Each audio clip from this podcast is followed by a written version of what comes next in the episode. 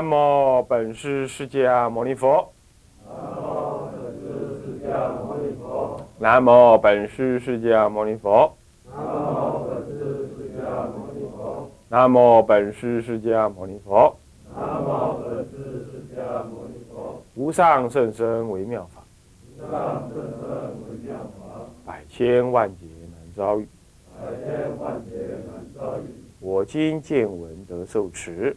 我今见闻得受持。愿解如来真实义。愿解如来真实义。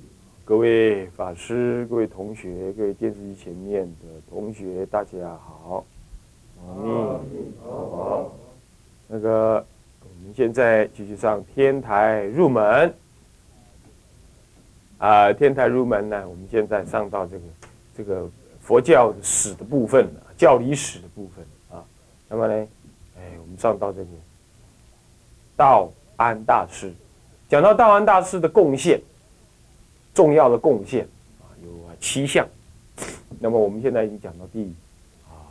三项来了，所谓的研究般若，重视戒律，实实修禅观，发愿净土，贡献易经，并且考定了什么？啊，历来经典的历史真伪等等。呃，这是指三的部分啊。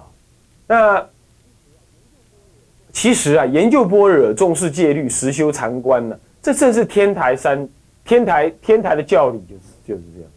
天台讲是讲天台了，它是用般若为重，只是说般若之后啊，般若时之后还有一个法华时啊，是啊是开权显实的一切教理的元首。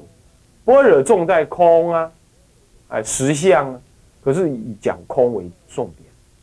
那么呢，那法华时都是讲实相。但是要了解实相，不了解般若是不可能。所以说呢，法华的学者一定是研究般若经的。对于呢大智度论呐，还有大般若经的研究是很重视的。那么这个不就是跟这个不就是一脉相承着中国早期佛法流传进来的风气吗？哦，这件事情一样。再来重视戒律啊。其实中国人一向很重视戒律，我是中国佛教传入之后就很重视戒律，只是依于时代环境的不同，它必必得要有些改变。他不注重戒律是什么？到了到了祖师禅出现的时候呢？因为祖师禅者呢，他他有他的那种杀活自在、喝佛骂祖的这种教学的风格。你执着，他就要破斥你执着。那么执着，当然戒律在表象上看起来容易给人感觉是执着的，所以说南传那不南方的顿悟禅呢，六祖南方顿悟禅出现之后，才开始对有所谓的心平应用持戒这种声音的出现，这个声音出现一花开五叶之后呢，这个这一五叶当中各个重在破相，那么这样一来啊，中中国的。禅宗一心到某个程度之后，给某一些禅盒子呢，只是食人牙慧，那么呢不能够体会禅师的主要用意，那那才开始破斥，破斥什么？破斥戒律，乃至破斥净土。在唐朝道宣律师时代啊，他写出那部呃很有名的那个写那个支持记，所谓支持记就是 menu，就手册，手册懂吗？戒律四分比丘戒的手册写出来之后，各家的禅宗的的派别，他们都规定要进禅堂之前，要读完行踪记，呃，读完那个知识记。那曾几何时啊，这个经过唐末那个五代啊，这个一一扰乱之后，这五代一乱，中国的那个很多的教法，天台也好啊。这个啊，绿点也好啊，就流失了，烧毁了。所以说，研究般若的人呢，没有一个不注重戒律的。其实也并不只是道安大师这样，不只是道安大师，在当时道安大师前期后期，个个都注重戒律，我没有从来没有看到说轻视戒律，尤其早期佛法传入中国的时候呢，有很多是声闻教人，他呢根本就非常的注重戒律，而即使大乘佛法的的实践者呢，他也都是在声闻教法当中出家，然后才转而信仰大乘，所以没有道理说，呃违背戒律。所以敢于明目张胆的呵斥戒律的，全世界的宗派大概就只有中国的禅宗。可是人家早期人家所谓的呵斥是为了对峙，到了末代呢是为了放逸，那这就是荒唐。这个错不在禅宗祖师，我想是后代学者本身的问题。有人问禅宗的一个大德，他说：“你比丘不是不可以垦土掘地吗？那怎么百丈怀海以下了，立清规之后啊？那么就大家都得要什么垦土掘地呀，种田呐，一日不做一日一日不食？啊，那么这样子算是比丘？那禅那大禅师回答说：啊，比丘谈何容易呀？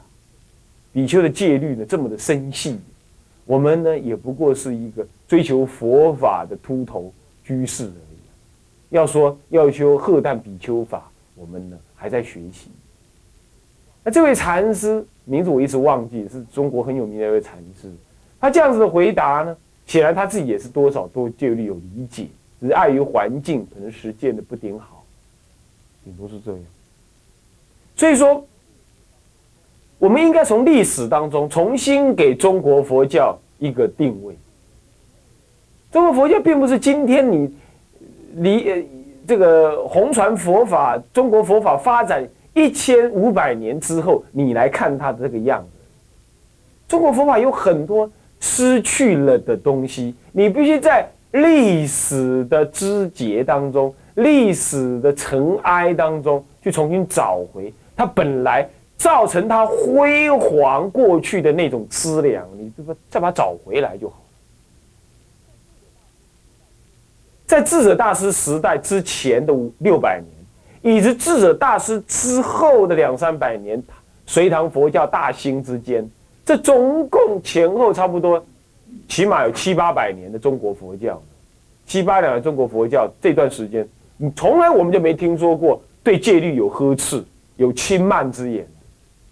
不但如此啊，四分律宗、十诵律宗，根本说一切有部宗，啊，五分律宗，个个在中国佛法里头曾经兴盛过，各领风骚。不只是四分律，你要去对律宗的发展史再去研究的话，你就会发现，这中国人其实蛮老实，在研究戒律的啊。没有人说中国人的大乘佛法不守戒律的。你们现在阅读到的资料或者阅读到的祖师，大概以偶益大师前后的为主，乃至于民国以来的印光大师啊，弘扬净土这样子，对于戒律几乎没有人敢说可以弘扬要怎么样，而偶益大师当时根本没有一个僧团能够实践戒律。他讲戒律，讲到后来剩下五个人在听啊。中国诶，我管他未必较歹，然后十外二三十个对吧？更何况不只是我们，所以今非昔比。我们总依稀的感觉，啊，中国人不太谈戒律的样子，似乎谈戒律啊，似乎说跟中国佛法不顶一样，那不尽然，不是这样子。我们要再回到历史的更根源来看，根本其实道安大师重视戒律呢，在当时每一位出家都很注重，虽然他们研究的并不顶好，因为碍于资料的不足，以教导人、研究人的人才的什么，当时还不是很丰盛，还不是很多。那我们在研究的过程当中，虽然我们只提出几位大德来研究。那比如说，道安大师，他注重戒律，他以下所影响的人个个注意戒律，而且甚至于他的徒弟、再传徒弟，还有慧远大师的徒弟之类的，很多都翻译律藏，很多都翻译律藏。所以各位这样了解吗？我想哈，历史的严格，使得中国佛教的另外好的特质模糊了，模糊。我们要继承，我们一定要知道过去古人有什么好的啊。那在流转的过程当中，有什么样子不好的特质，我们经过筛选。所以各位同学、各位大德，应该呢重新回到这种啊老实的。研究老实的实践这里头来，哦，研究般若。你看今天很少人在讲究般若，那么重视戒律。今天重视戒律的，好像就是那些孤臣孽子啊，好像都要发很多的精神，他才是号称戒律，要要研究戒律，不是这样子的，那是你本来的事。那么实修禅观，今天中国佛教也缺乏。我说今天的今天的也缺乏。你看看古人的东西，我们样样缺啊。那么呢，发愿净土这点倒是流传下来了 啊，这点倒是有了，有是有啊，扎实不扎实还不晓得。呃，干来未来世的时阵哦，叫天叫地叫爸叫母，都是唔叫阿弥陀佛尔，闹亏啊。哦，咱国荣可能是未啊，伊讲伊都一心求往生，哎。其他同学念佛有没有扎扎实实的念？一句佛号要重的像泰山一样，这个叫。所以你看，仔细仔仔细的看下来，道安大师重般若、重戒律、重禅观、发愿净度，这件事情哪一件事情跟今天没有关系？这这这这几件事情，哪个时代不需要这样？哪个出家人可以避免这样？可以不这么样？是吧？所以呀，回到出家人的正常道来吧，把精神专注在这些正经事上面。其他盖庙的已经盖的够多了，收徒了，尤其收女徒、收在家徒，啊，这已经也够多了。我们不必再做那么多，是吧？好好的用功，啊，把自己成才起来。那么我们现在一一解释它，子一。他呢？怎么研究般若？他甚至于注解《光赞般若经》，还有《放光般若经》、《道行般若经》。这是大大品般若跟小品般若经。后来的大品跟小品般若经，拜托那个大小品的五六五九十几卷呢，《放光般若经》好像九十卷的样子，这么多呢？啊，这些都是般若经的注解，他进行注解，自其什么呢？自其幽微，洞彻奥义，乃为稍后入中国之鸠摩罗什大师呢所认可。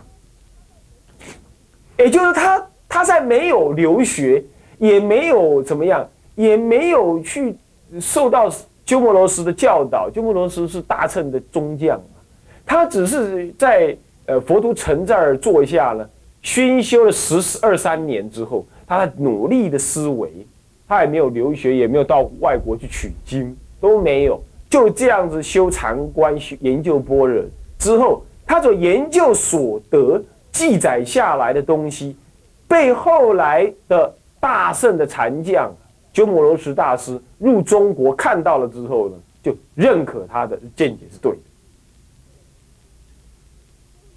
认可。所以你想想看，中国人的智慧。在那种翻译的很不正当的情况底下，他还是有办法做正确的理解，因为他有办法做正确理解，他有才有办法做正确的行动，一解导行嘛，啊，由行发解嘛，这一定。没有正解，不可能发起正行，他做人也会失败，行事也会不恰当，这是全性起修，天台家观念是这样。全修在性，全性起修。什么叫全性起修？生命中的每一个部分都不应当有过多的缺陷。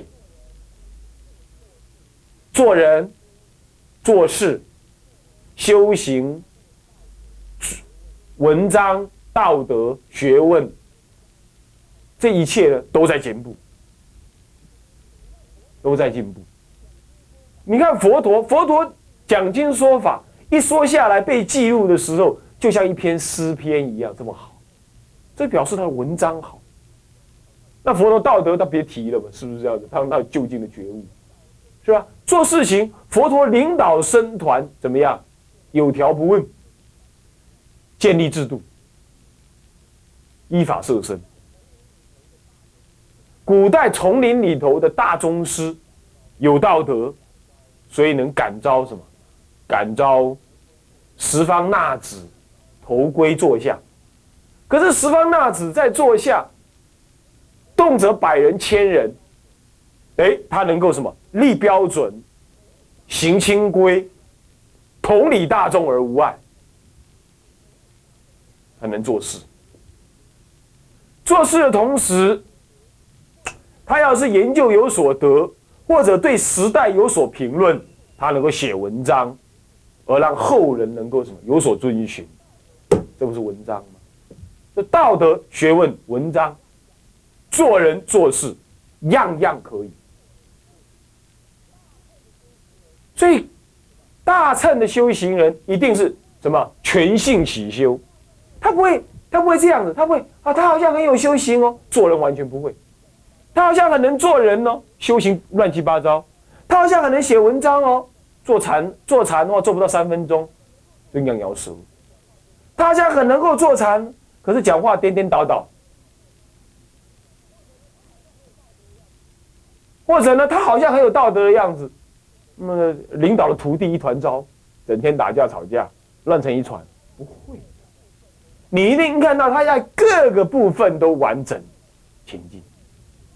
大乘法就是这样，声闻人不必这样。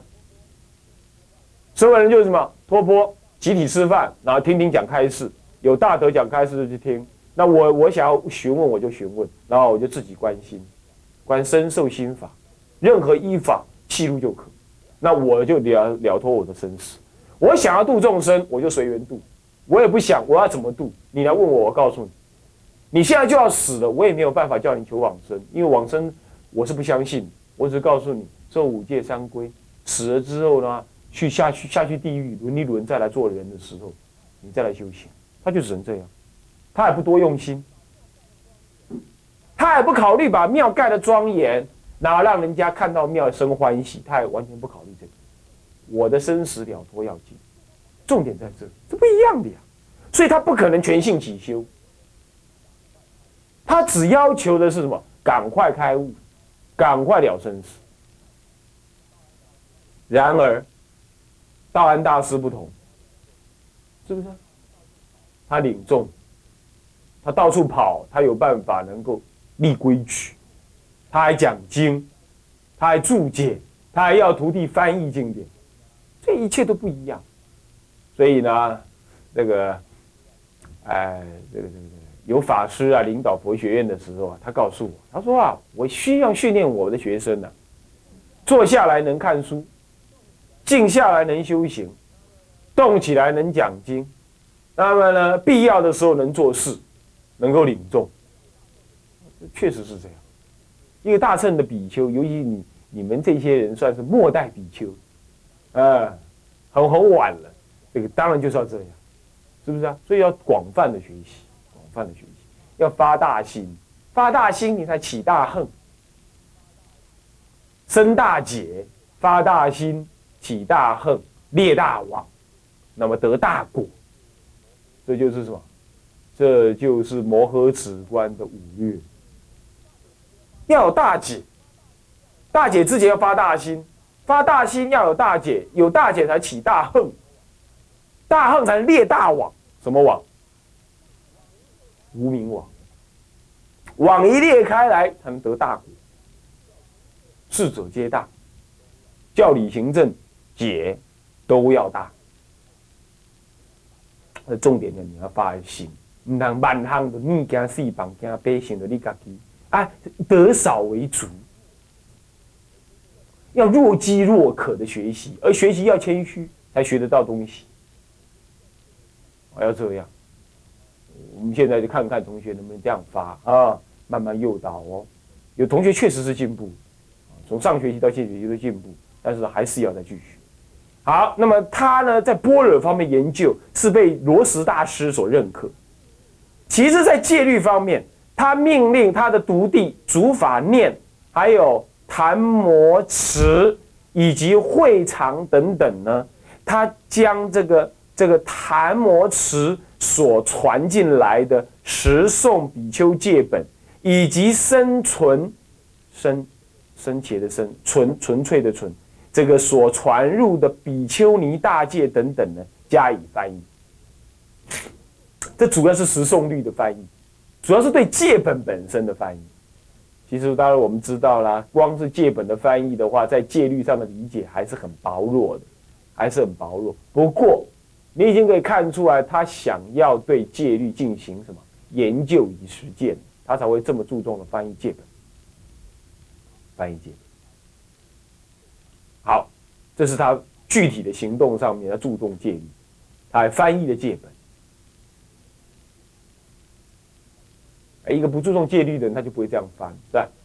那么子三看著有《了本生死经注》，还有《安般守义经解》，以及《因持入经注》等等的禅观的经，《了本生死经》《了本生死经》在讲十二因缘法那么，那么《安般守义经》在讲属习法，安般守义就是属习啊，然后讲属习法《因此入经注》呢？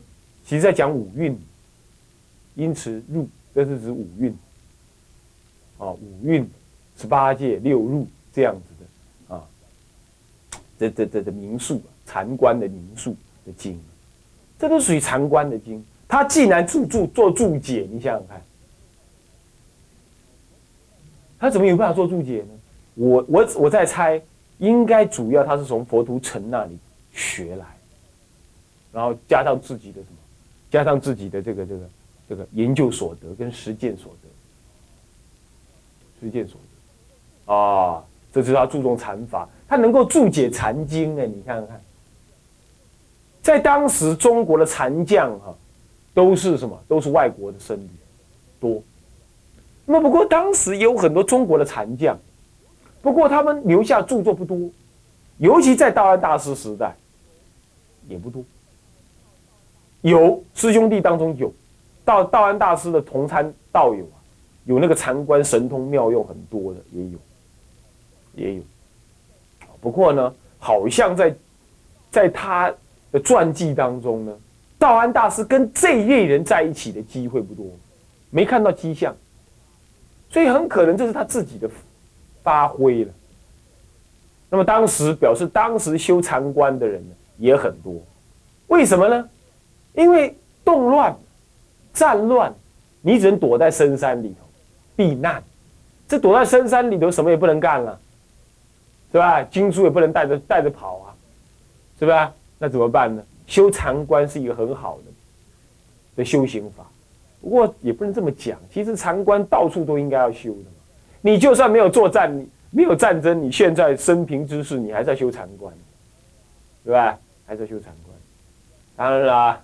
在读佛学院的时候，禅观的修习是比较能弱的要等到毕了业，在一个很清净的道场里头，少于杂事，然后向于山林的一个集体道场当中熏修，集体坐禅，这样才能把你那个放逸呀、瞌睡呀的的毛病治疗掉，然后这样再熏他的五年、十年的，然后才怎么入山自修。